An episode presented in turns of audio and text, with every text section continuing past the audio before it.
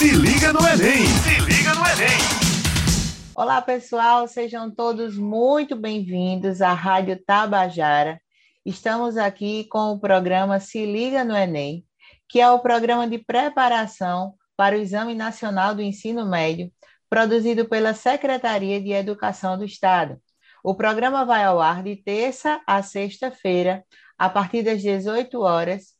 Contamos com a participação de todos vocês na nossa programação, para que a gente possa aprender cada vez mais sobre é, assuntos né, que são pertinentes ao Exame Nacional do Ensino Médio. Hoje a gente tem o prazer de receber duas biólogas, né, professoras da rede, elas vão se apresentar logo mais, a Aline e a Tainá, que vieram aqui para colaborar conosco, né, para um assunto tão cobrado no Enem, que é a ecologia. Então, hoje a gente vai falar de perturbações ambientais. Fiquem ligados nesse podcast, porque existe muito tema para falar a respeito, então nós dividimos em duas etapas. Né? Na semana seguinte, você vai ver a, a continuação desses podcasts. E aí, hoje a gente vai falar um pouco sobre as consequências ecológicas causadas por essas perturbações ambientais. Então, eu queria convidar aí para a fala a nossa colega Tainá, que ela se apresente, né? E depois a colega Aline também para falar um pouco sobre é, como é o trabalho dela, né? Onde é que, em que escola elas estão lotadas. Tainá, é com você. Oi, Juliana. Oi, Aline. Espero que esteja tudo bem com vocês. Eu sou professora Tainá, sou professora da Escola Estadual Castro Pinto, da 14ª Regional de Ensino. Sou professora de Biologia e graduei pela UFPB. É, tenho mestrado em Ecologia, é uma área que eu tenho muita afinidade. Acredito que a Aline também, né? Com a ecologia, tenho muita afinidade. Fiz o meu mestrado em Ecologia e Evolução. No meu doutorado também trabalhei com ecologia, especificamente com ecologia de comunidades, na UFPB, no programa de zoologia. Aline, é com você. Olá, Juliana. Olá, Tainá. Bom, como já foi apresentada, né? Eu sou a Aline, sou professora também da Rede Estadual de Ensino aqui da Paraíba.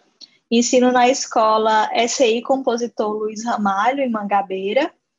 É, sou professora de biologia, né? Também sou, é, mestra, sou mestre, sou doutora em biologia e agora estou fazendo também o pós-doutorado na mesma área e áreas afins. Assim, trabalho com a parte de ecologia desde o mestrado, especificamente com comunidades, comunidades de peixes recifais. Esse é o foco maior do meu trabalho hoje.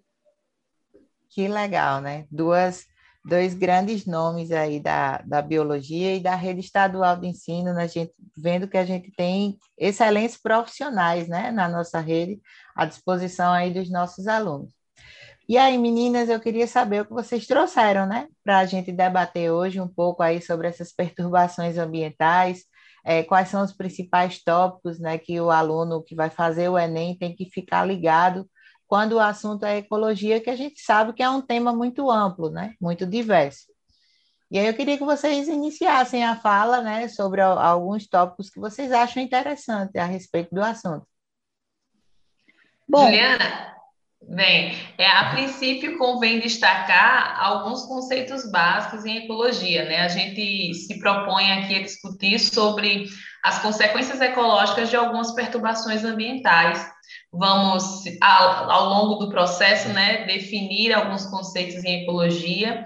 É, a gente vai falar sobre esse equilíbrio dos ecossistemas, que não é um equilíbrio estático, é um equilíbrio dinâmico. Vamos citar algumas perturbações ambientais, assim como definir o que elas são, e vamos finalizar ali com algumas soluções, né? Soluções para mitigar esses efeitos, essas consequências das perturbações ambientais. Muito bom. Aline, você queria fazer alguma consideração agora a respeito do assunto? A gente Não, eu ia só falar isso que, que Tainá falou. Pode continuar, Tainá. então, vamos lá. Então, a princípio, como eu falei para vocês, convém a gente destacar alguns conceitos básicos, né? Definir o que é ecologia, né? Ecologia, ela trata justamente dessa relação, das relações dos seres vivos entre eles e também com o ambiente em que eles vivem, né? Tanto é, o ambiente físico, né? As variáveis químicas do ambiente também. Então, a ecologia é a ciência que se detém a estudar esses seres vivos. E eles se organizam das mais variadas formas, né? Eles se relacionam das mais variadas formas. Eles se relacionam entre indivíduos de um, com a, dentro de uma mesma espécie, eles se relacionam com indivíduos de espécies diferentes. Daí, então, partem os conceitos de população e comunidade, né, Aline? Isso. Quando a gente pensa em populações, a gente pensa em indivíduos que são da mesma espécie. Já quando a gente fala de comunidades, a gente leva em consideração um conjunto de populações, ou seja, é, espécies diferentes, e de que forma essas espécies se relacionam entre si e se relacionam com o meio que elas vivem. E juntando tudo isso, a gente tem um conceito que seria de ecossistema, ou seja, tudo está incluso no conceito de ecossistema, tanto as relações entre os indivíduos de uma mesma espécie, daquela população, né, quanto as relações dos indivíduos de espécies diferentes, pensando na comunidade de uma forma geral, né? E aí a gente tem um certo equilíbrio, que a gente chama de equilíbrio dinâmico entre as espécies em uma comunidade, certo? Tainá, tu poderia falar um pouquinho melhor sobre essa questão de equilíbrio dinâmico? Sim, até, sim. até antes de Tainá falar, só para o aluno né, ficar ligado que isso é um assunto muito importante, essa questão de tratar esses conceitos básicos antes mesmo de estudar a ecologia, porque a, a biologia ela tem uma linguagem própria, né? Então, nada melhor do que você saber o que significa cada conceito, para que na hora que você se, depare né, com uma questão, não é só você saber da teoria, você tem que saber o que aqueles nomes ali específicos da biologia falam. E aí, desculpa aí, Tainá, atrapalhar a fala, mas pode prosseguir. Não, tudo bem, Juliana, muito pertinente. Bem, quando a gente pensa em equilíbrio, a gente pensa em algo que seja assim estático, né, de um modo geral. Se a gente pegar o conceito ali do português, algo estático, né, é, que permaneça ali seguindo uma constante. E na natureza não funciona dessa forma. Às vezes as pessoas pensam em equilíbrio ambiental e imaginam, por exemplo, que na natureza devem existir a mesma quantidade de predadores, a mesma quantidade igual à quantidade de presas, e não funciona né, na verdade dessa forma. Por isso que a gente fala de equilíbrio dinâmico, porque é algo que não é constante, ele pode ser alterado, ele, ele oscila ao longo do tempo e também no espaço, né? Então, é, existe, existe uma uma concentração muito particular entre, por exemplo, o número de presas, o número de predadores, e é essa relação, né, que vai mantendo essa, esse ambiente saudável, vai mantendo esse ambiente nesse equilíbrio dinâmico, que não é algo estático, né, que por sua natureza mesmo oscila, que essa oscilação é normal. O problema surge quando essa oscilação ela passa de um determinado limiar né?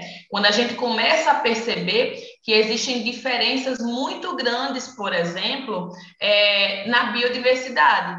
Então, algumas espécies, muitas vezes, elas podem se tornar muito abundantes, enquanto outras vão se tornar muito, muito raras. A gente está falando de condições mais extremas agora, né? Um professor meu falava que os extremos são sempre perigosos, e são mesmo, são sempre perigosos é necessária a manutenção desse equilíbrio dinâmico, né? Porque as comunidades elas precisam estar estruturadas de modo a satisfazer todas as necessidades dos, dos indivíduos que ali habitam, né? E também é, fornecer, quando a gente sempre falta para a gente, né? Fornecer os serviços ecológicos que nós humanos precisamos para viver. É importante destacar o seguinte: quando a gente fala em conservação ambiental, às vezes a gente pensa que é algo que está exclusivamente relacionado aos bichinhos, à natureza, aos bichos no, no mato, mas não é, é algo que está diretamente relacionado à nossa vida também, não é, Aline?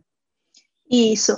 E nesse sentido, eu posso falar também assim, de que forma eu posso pensar em como uma comunidade se estrutura, certo? E uma das formas mais fáceis da gente entender essas estruturas nas comunidades é pensar nas relações alimentares entre elas.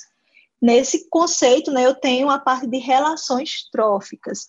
Então, eu posso pensar nas relações tróficas como uma pirâmide, que muitos de vocês já devem ter visto, certo, nos livros de biologia, quando a gente fala de pirâmides alimentares. Numa pirâmide, eu vou ter a base, certo, que vai ser mais, mais larga que o topo. Então, nessa pirâmide, eu vou ter diferentes níveis tróficos, diferentes níveis alimentares. Partindo da base, eu vou ter os produtores, que são aqueles organismos que fazem fotossíntese, certo? Depois dos produtores, acima dos produtores, eu vou ter a segunda camada, que vai ser os consumidores primários. E assim por diante, até a gente chegar nos predadores de topo. Então, eu tenho essas relações alimentares estruturadas na forma de uma pirâmide. E pensando nas questões ecológicas, eu posso imaginar o seguinte: eu posso ter controles que funcionam da base da pirâmide para cima, ou eu posso ter controles que funcionam do topo para baixo. O que é que isso significa? Que se eu tenho um desequilíbrio ambiental que vai prejudicar os produtores, que são aqueles organismos que fazem fotossíntese e estão na base da pirâmide, isso significa que as consequências elas vão partir da base para cima. Então elas vão do que está mais abaixo nessas relações tróficas dos produtores até os consumidores primários, secundários e até os predadores de topo. Mas eu também posso ter uma relação que seria basicamente o contrário disso. Eu vou ter uma situação onde os predadores de topo saem de equilíbrio, de alguma forma. E aí, esses predadores de topo que estão lá em cima, eles estão fazendo um controle agora de cima para baixo nessa pirâmide, ou seja, eles estão controlando as populações das presas que eles consomem. Então, quando a gente pensa nessas perturbações ambientais, eu também preciso levar em consideração se eu estou falando até de controles ou de situações que vão atingir produtores ou que vão atingir predadores de topo, certo? É, nesse sentido, a gente pode pensar primeiro o que seriam, o que é um serviço ecológico, certo? Para a gente poder entender, então, o que é que falta. Se a gente entende o que é um serviço ecológico, a gente passa a entender o que uma perturbação pode fazer, pode, pode fazer, né, para deixar com que a gente não tenha mais esse serviço ecológico. Tainá, tu poderia explicar o que seria serviço ecológico, então? Então, vamos lá. Serviços ecológicos, eles nada mais são, também são chamados de serviços ecossistêmicos, né? E eles são os benefícios que são fornecidos pelo ambiente natural, né? Pelos ecossistemas no seu estado saudável, ou seja, no seu estado de equilíbrio dinâmico. É, existe até uma área muito discutida atualmente, que é a área de valoração ambiental, que ela leva em consideração esses benefícios, esses serviços ecossistêmicos fornecidos ali gratuitamente pela natureza. Tainá, dá um exemplo de um serviço ecossistêmico? Polinização, por exemplo, né? Então, são serviços que estão ali envolvem a manutenção do ciclo de vida das espécies, que vão regular também a, a, qualidade de água, a quantidade também, e também a disponibilidade de nutrientes para nós humanos, que isso se traduz, é, evidentemente, em quê? Comida, né? Então, por exemplo, é, vários insetos promovem benefícios de polinização e isso tem sido discutido muito, quanto que isso gera de benefício para a população humana, para os produtores, né? No caso, não produtores agora lá da cadeia trófica que a Aline estava falando, mas dos proprietários de terras, dos produtores, né? De, de monoculturas, como por exemplo o café é, percebeu-se que muitos desses, desses serviços ecossistêmicos, como o caso da polinização, eles são, geram benefícios no tocante à qualidade, no tocante à quantidade de, do produto produzido, nesse caso que eu citei no exemplo do café. E isso gera uma maior rentabilidade. Quanto isso pode ser, é, na verdade, como isso pode ser valorado? Qual o valor, né, em reais, em dólar, que pode ser embutido nesse serviço ecossistêmico. Mas isso aí é uma outra discussão, né? Discussão que a gente pode até fazer um podcast depois para falar sobre, sobre isso, sobre valoração ambiental. Ah, com então, certeza, já quero, inclusive. pois é, então serviços ecológicos nada mais são do que esses benefícios que a gente não percebe, né, muitas vezes, mas que são providos, né, pelos ambientes é, sobretudo para nós, como eu estava falando é, a princípio, a gente, quando fala em conservação ambiental, a gente tende a se colocar muitas vezes de fora e ir para o lado do fofurismo, né? Achar que a gente conserva, ah, vamos conservar a natureza, que é só aquele bichinho bonitinho, fofinho, né? É aquela, maca, aquele macaquinho, a onça pintada, é a fofofauna, como a gente chama, né? Aqueles bonitinhos. Mas não, a gente conserva os ecossistemas, sobretudo, para manter também o nosso bem-estar, que é uma discussão que a gente traz depois, em um outro momento para vocês, tá bom? Inclusive, Tainá, é. eu vejo muito assim pela fala de vocês, né? Pelo que vocês já apresentaram agora, que isso não trata só de ecologia, né? A gente já falou de pressão, da, das pressões ali dentro dos níveis tróficos, o controle populacional, que são é, características também muito próprias do próprio processo de seleção natural, né? Que aí a gente já entraria em um outro assunto, que seria evolução, por exemplo, né? A evolução das espécies passa aí também por todos esses processos é, ecológicos, né? Digamos assim, trazidos por vocês. Então, veja como um tema, né? digamos assim, tão, tão comum, assim, tão discutido atualmente, que são essas perturbações, pode ter várias ramificações e ser cobrado de várias formas numa prova como o Enem, por exemplo. Só outro... Absolutamente. Desculpa, Outra... Lins, interromper. Não.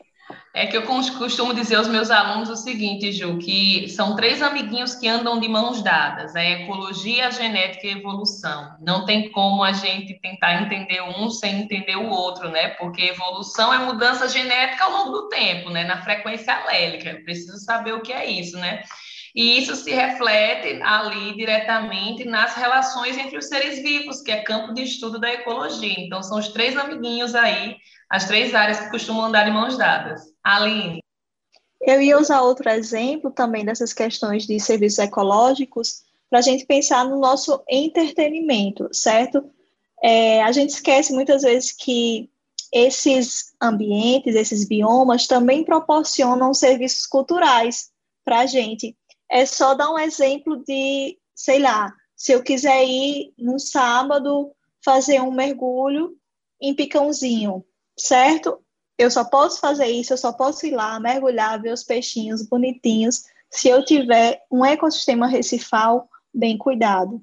Se eu tenho perturbações ambientais desse sistema, o que, é que vai acontecer? Os peixes não vão estar lá mais, ou vão estar só algumas espécies que são consideradas assim resistentes, mas outras espécies que são mais sensíveis a essas perturbações ambientais podem desaparecer localmente, e se as perturbações continuam, elas podem até entrar em um processo, um vórtice de, de extinção, certo? Vai desaparecendo os locais que elas costumam estar presentes até serem consideradas extintas. Então, isso está muito ligado. Eu vou falar de serviço ecossistêmico e se eu perco o hábitat, se eu tenho uma destruição dessa comunidade por uma perturbação ambiental, eu também deixo de ter esses serviços ecossistêmicos, certo?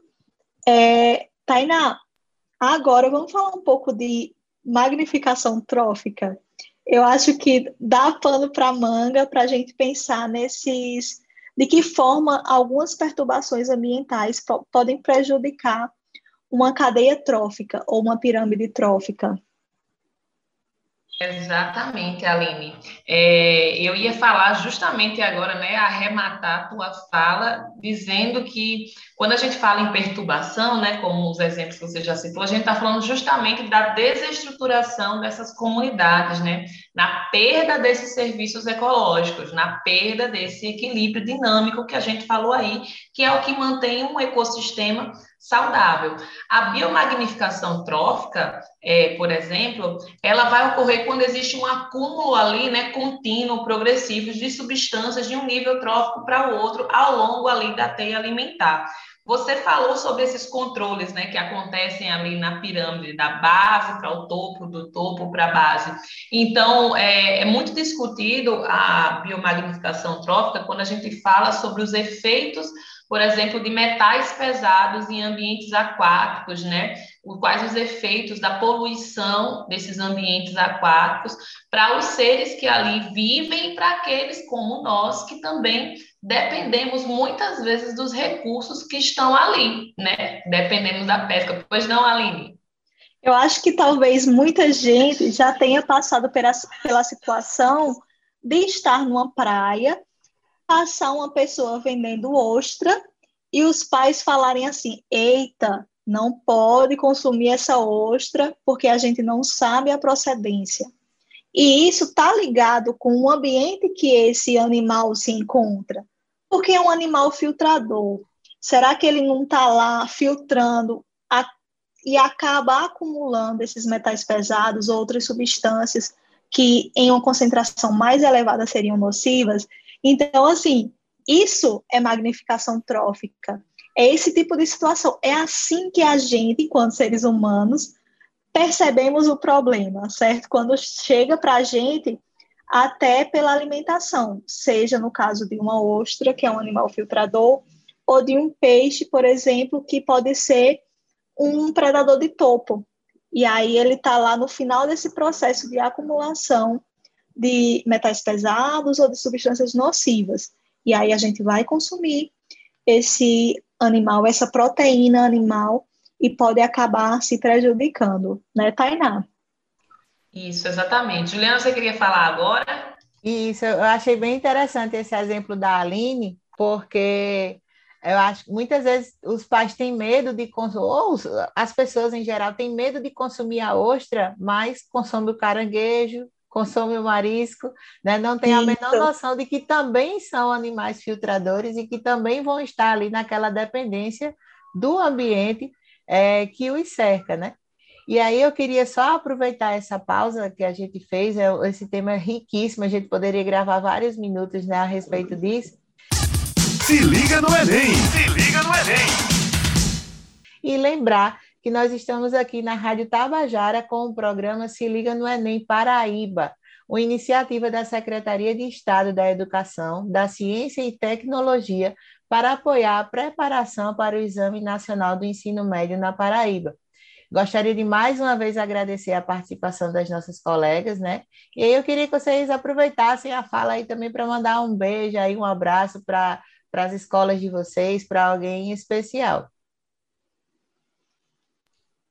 Eu queria mandar um abraço aí para todos os meus colegas, né, colegas professores ali, os estudantes também da Escola Castro Pinto, né, na cidade de Jacaraú, cidade essa que eu sou filha, estudei nesse colégio, então, além de tudo, eu tenho um, uma, um apreço, assim, uma relação é, particular muito grande, porque foi um colégio que eu estudei, fiz meu ensino fundamental todo lá, e hoje eu tenho a satisfação de lecionar para lá e para todos os meus jacarauenses, um beijo no coração. Gostaria de aproveitar então também para mandar um beijão para os meus alunos queridos, amo todos que estão na Luiz Ramalho, certo? Os alunos egressos também, né? Os meus colegas de trabalho da Luiz Ramalho. E mãe, estou na Tabajara. Muito legal, meninas. É sempre importante, né? A gente ter essa valorização dos locais onde a gente trabalha e das pessoas com quem a gente convive. Aproveitar e mandar um grande abraço para as 14 gerências de ensino, né, a toda a Paraíba que nos assiste aí, que nos ouve, né, na verdade, através da Rádio Tabajara. E aí, meninas, voltando para o nosso assunto, que esse assunto é super legal, essa questão aí da biomagnificação trófica, é, quais seriam aí os, os próximos tópicos, né? Assim, o andamento desse assunto que, assim, eu estou aqui só assistindo vocês, de tão interessante e dinâmico que está o, o papo aí. Então, Aline, eu acho que agora a gente poderia discutir um pouco sobre é, esses bioindicadores, né? Porque a gente falou sobre magnificação trófica, citou o exemplo é, do acúmulo, por exemplo, de metais pesados e de outras substâncias tóxicas que possam ser nocivas aos organismos, né, ao longo da, da cadeia alimentar, ao longo da teia alimentar. É, falamos também como isso pode nos afetar, né? Seja de forma ainda mais direta, através do consumo de um animal filtrador, como a ostra, ou seja, de uma forma um pouquinho mais indireta, falando ali da base para o topo, né? Na distância da base para o topo, Isso. com o consumo dos peixes, né? Com o consumo dos peixes. Então, é, existe a possibilidade, então, fala para os nossos queridos estudantes da rede estadual de ensino da Paraíba, existe alguma possibilidade de alguns desses animais nos darem algum sinal, né, sobre a qualidade daquele ambiente, se o ambiente ele está bom, se o ambiente ele está ruim? Tem alguma forma da gente saber isso? Ah, sim, tem. A primeira coisa que eu posso pensar, o primeiro sinal, que na verdade é um sinal negativo, é olhar para um ambiente e não encontrar mais certas espécies. Já começa daí, né? Essas espécies, então, que são mais sensíveis a mudanças ambientais, e essas mudanças podem ser muito pequenas para a gente, né? Mas para aquelas espécies que estão naquele ecossistema, essas mudanças podem fazer a diferença entre a presença delas ou a ausência delas nesse ecossistema. E aí a gente chama, então, essas espécies, né, de bioindicadores ou indicadores biológicos, que nada mais são do que você olhar para um ambiente e pensar assim: eita, está infestado de um caramujo exótico, por exemplo. Então, talvez isso seja um indicador de que aquele ambiente está altamente prejudicado, perturbado. Ou, como eu posso ter o exemplo de não encontrar as espécies lá. Outra situação, pensando nos ambientes aquáticos, eu tenho aumento da temperatura que afeta diretamente no branqueamento dos corais, certo? É, essas espécies de corais, no caso, são animais altamente sensíveis a mudanças de temperatura. Então, qualquer meio grau que aumente a temperatura superficial dos oceanos, a gente vai ter ou pode ter eventos massivos de branqueamento. E aí, esses animais podem reverter para uma situação saudável, caso a temperatura baixe mais rápido assim, ou se se perpetuar essa situação, essa temperatura mais elevada, esses animais podem morrer. Então, eu tenho exemplos aqui de tanto animais que são nativos, que estão presentes naturalmente naquele ambiente, que podem desaparecer ou sofrerem bastante consequências por causa de mudanças ambientais, como eu tenho a possível presença de animais exóticos, que são animais que não vivem naturalmente naquele bioma. E aí isso se configura como bioindicadores. Eu posso utilizar essas espécies para saber como está a qualidade daquele ambiente e se houve alguma perturbação. Aline, eu não sei se você está percebendo aí, professora Juliana, que a professora Aline ela está o tempo todo falando do exemplo de ambientes aquáticos, né? Não sei por é, quê, né? puxando brasa para a sardinha dela, estou notando. Vou puxar minha é, sardinha. Não, e nem é só aquático. Né? E nem é só aquático, é marinho, né? Mais é. específico ainda. Porque, inclusive, quando ela falou, me remeteu muito àqueles, àqueles lagos, né? Que a gente vê, por exemplo, na beira da estrada, que estão ali é, cobertos com vegetação, né? E aí muita gente acha que ah, tem muita planta, então tá limpo porque sim. tem planta. E é o contrário, né? Na verdade. Exatamente. Exatamente. Absolutamente. É, é, tanto que eu ia falar, vamos falar um pouquinho agora dos ecossistemas terrestres, vamos sair um pouco do mar, que eu estou quase me afogando aqui. É, vamos lá. Botar o, o, pé em terra firme é sempre bom. Né? Vamos pisar um pouquinho em terra firme. Então, vamos discutir um pouquinho sobre a perda de hábitat nos ecossistemas terrestres, né, professora Mili? Porque é um, é um tipo de perturbação ambiental aí que afeta N espécies. Existem espécies que elas são menos sensíveis sensíveis a esse dano, que seria essa perda de hábitat no ambiente terrestre. A partir do momento que é uma área, ela é uma área florestal, por exemplo, ela é queimada ou a madeira é removida para o comércio, né? Ilegalmente. E isso, isso gera uma perda de espaço, de hábitat, de moradia, de recurso, tanto de recurso para moradia quanto de recurso alimentar, né, é, para os animais que ali vivem, para os animais que vivem ali naquele ambiente. A gente estava falando muito sobre os efeitos no, no, ambiente aquático, né? Então vamos voltar um pouquinho agora para os efeitos disso no ambiente terrestre. Então, muitos serviços ecossistêmicos eles ficam comprometidos em função dessa perda de hábitat, que muitas vezes é confundida com fragmentação, né? Fragmentação é uma coisa que pode acontecer, né? Eventualmente, que é o aumento ali da borda, da área de borda de, por exemplo, uma área florestal.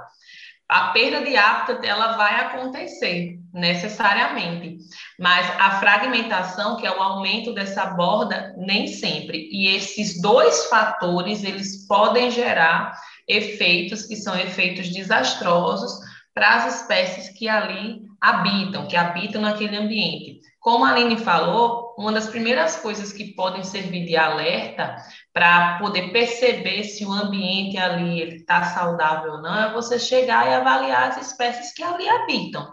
Quais são as espécies vegetais, quais são as espécies animais que habitam ali? Claro que quando a gente está fazendo um estudo, a gente tem que fazer um recorte, não é, Aline? A gente não chega ali para estudar todos os animais que vivem naquele ambiente, ou todas as plantas. A gente tende a fazer o nosso recorte. Eu, por exemplo, ao longo do meu doutorado, estudei mamíferos de médio e grande porte na Caatinga. Então, eu busquei entender como é que essas comunidades né, de mamíferos de médio e grande porte estavam ali estruturadas. E eu percebi que mesmo em ambientes é, supostamente saudáveis, vamos falar assim, supostamente em equilíbrio ali dinâmicos, mais conservados, é, existia uma predominância grande de animais exóticos, né? Que animais exóticos você está falando, Tainá? O cavalo, né? O boi, o cachorro, o gato doméstico mesmo, né? A cabra, anim, de, animais de um, de um modo geral de criação.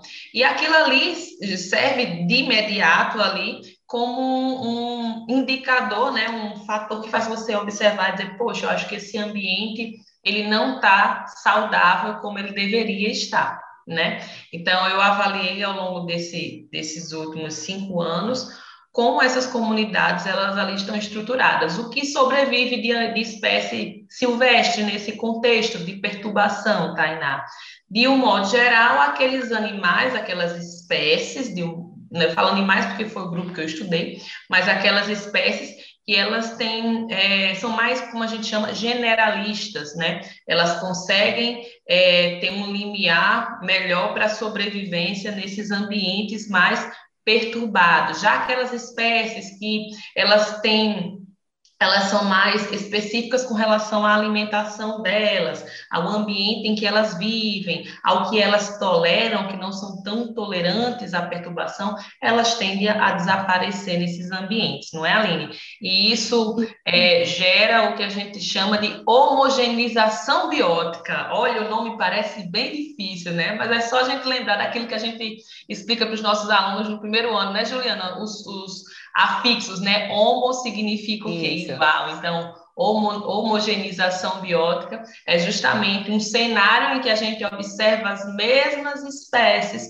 ocorrendo em diversos ambientes, independente da diferença que exista, por exemplo, no estado de conservação desses ambientes, desde ambientes mais perturbados a ambientes que tenham, por exemplo, uma maior concentração de florestas mais conservados, a gente muitas vezes tende a encontrar ali as mesmas espécies, porque são espécies mais generalistas. Tainá me deu um exemplo delas. O cachorro do mato, conhecido popularmente como raposa, né? A raposinha ali da, da nossa caatinga, ela está presente em vários desses ambientes, desde ambientes mais perturbados àqueles menos perturbados. Aline, quer voltar para o mar? Sim, com certeza, sempre. Vamos nadar Inclusive, de novo. Eu estava lá na Caatinga, voltei para o litoral. Pois é, do litoral ao sertão. é, um exemplo que às vezes eu sinto um dorzinho assim no coração quando eu vejo aquelas fotos maravilhosas, a pessoa vai fazer um mergulho numa, num ecossistema recifal de área rasa, né? E aí tem um monte de peixinho, todos iguais, que é o famoso sargentinho, certo? Chega, eu chego fico triste, porque eu já sei que aquele ecossistema recifal tá um pouco baqueado, né? Tá um pouco abalado, porque também é uma espécie generalista, é uma espécie onívora, então ela come de tudo. Ela come, inclusive, pão, que o povo vai lá para tirar as fotos e joga na água. Então, assim, é um tipo de espécie bioindicadora, certo? E aí, gente, como é que a gente pode resolver essas questões? Como é que a gente pode dar um jeito ou minimizar essas consequências das perturbações ambientais, certo? De que forma, Tainá? Gente, desculpa, eu estava mutada aqui, voltei. Tá todo mundo me escutando agora, né? Por favor. Acontece. Eu aqui falando sozinha, olha mesmo. Aquelas então, coisas que só o remoto traz para você. Somente. Então, é, eu estava falando que as ações individuais, elas são importantes, né? Quando a gente pensa em conservação ambiental, a gente sempre pensa no que eu posso fazer, né? No que eu posso fazer para contribuir com isso aí. Então, assim, não dá pãozinho ali para o peixinho, ajuda, né, Aline? Ajuda a não isso. dar um pãozinho, né? É, quando você for visitar um ambiente, aproveitar ali da beleza cênica, que é um serviço ecossistêmico, como a gente falou também, você sempre saber se aquele ambiente é um ambiente, uma área de proteção, sobre qual a regulamentação que ela está, se aquele passeio está regulamentado, são ações individuais importantes. Porém, muitas das soluções para esses problemas que a gente citou aqui envolvem políticas públicas, né? São ações mas é, no âmbito relacionado a determinações legais, a legislação sobre a regulamentação desses ambientes, sobre fiscalização, sobre punição, né, dos infratores e também sobre é, políticas públicas relacionadas ao investimento em pesquisa, porque a gente só conserva aquilo que a gente conhece, até um jargão da nossa área, né? Para conservar, a gente precisa conhecer. E para conhecer, a gente precisa de pesquisa, e para pesquisa científica, a gente precisa de investimento. Então, investimento em pesquisa é importante para que a gente possa gerar conhecimento para a conservação de muitas áreas, como é o caso da APA naufrágio queimado, né, Aline? Isso, é uma APA, ou seja, uma área de proteção ambiental estadual, sob domínio do Estado da Paraíba, e que foi estabelecida no final de 2018, certo? Essa APA, aqui no nosso estado, conserva, certo? 10% de todo o território marinho da Paraíba é protegido hoje. Muito, às vezes eu falo para os meus alunos isso. A próxima vez que você for tomar um banho na Praia de Cabo Branco, entrar no mar, você está numa APA certo? Você está numa área de preservação ambiental estadual. E isso é muito importante. A gente precisa é, mostrar para a população que ações vêm sendo feitas para garantir a preservação da biodiversidade, principalmente a nossa biodiversidade, a biodiversidade paraibana. Meninas, que discussão rica, né? Inclusive, assim, eu particularmente sou, tenho toda a humildade do mundo de falar que aprendi demais, inclusive hoje com vocês, né? Cada uma, uma nadando, a outra na terra, mas é, sempre dialogando dentro do mesmo tema, né?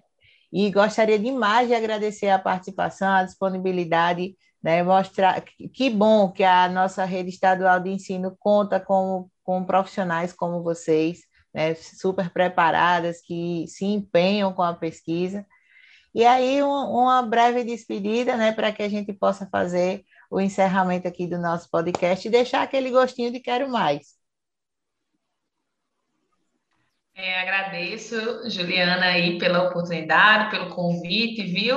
E já me disponho a trazer mais discussões sobre a terra ou sobre o mar também, né, Aline? Isso, obrigado também pelo convite, adorei participar. Foi muito enriquecedor esse momento. Que bom, meninas. Então, esse foi o programa Se Liga no Enem, na Rádio Tabajara. O programa vai ao ar de terça a sexta-feira, a partir das 18 horas. Fiquem ligadinhos. Um abraço e até a próxima. Se liga no Enem! Se liga no Enem!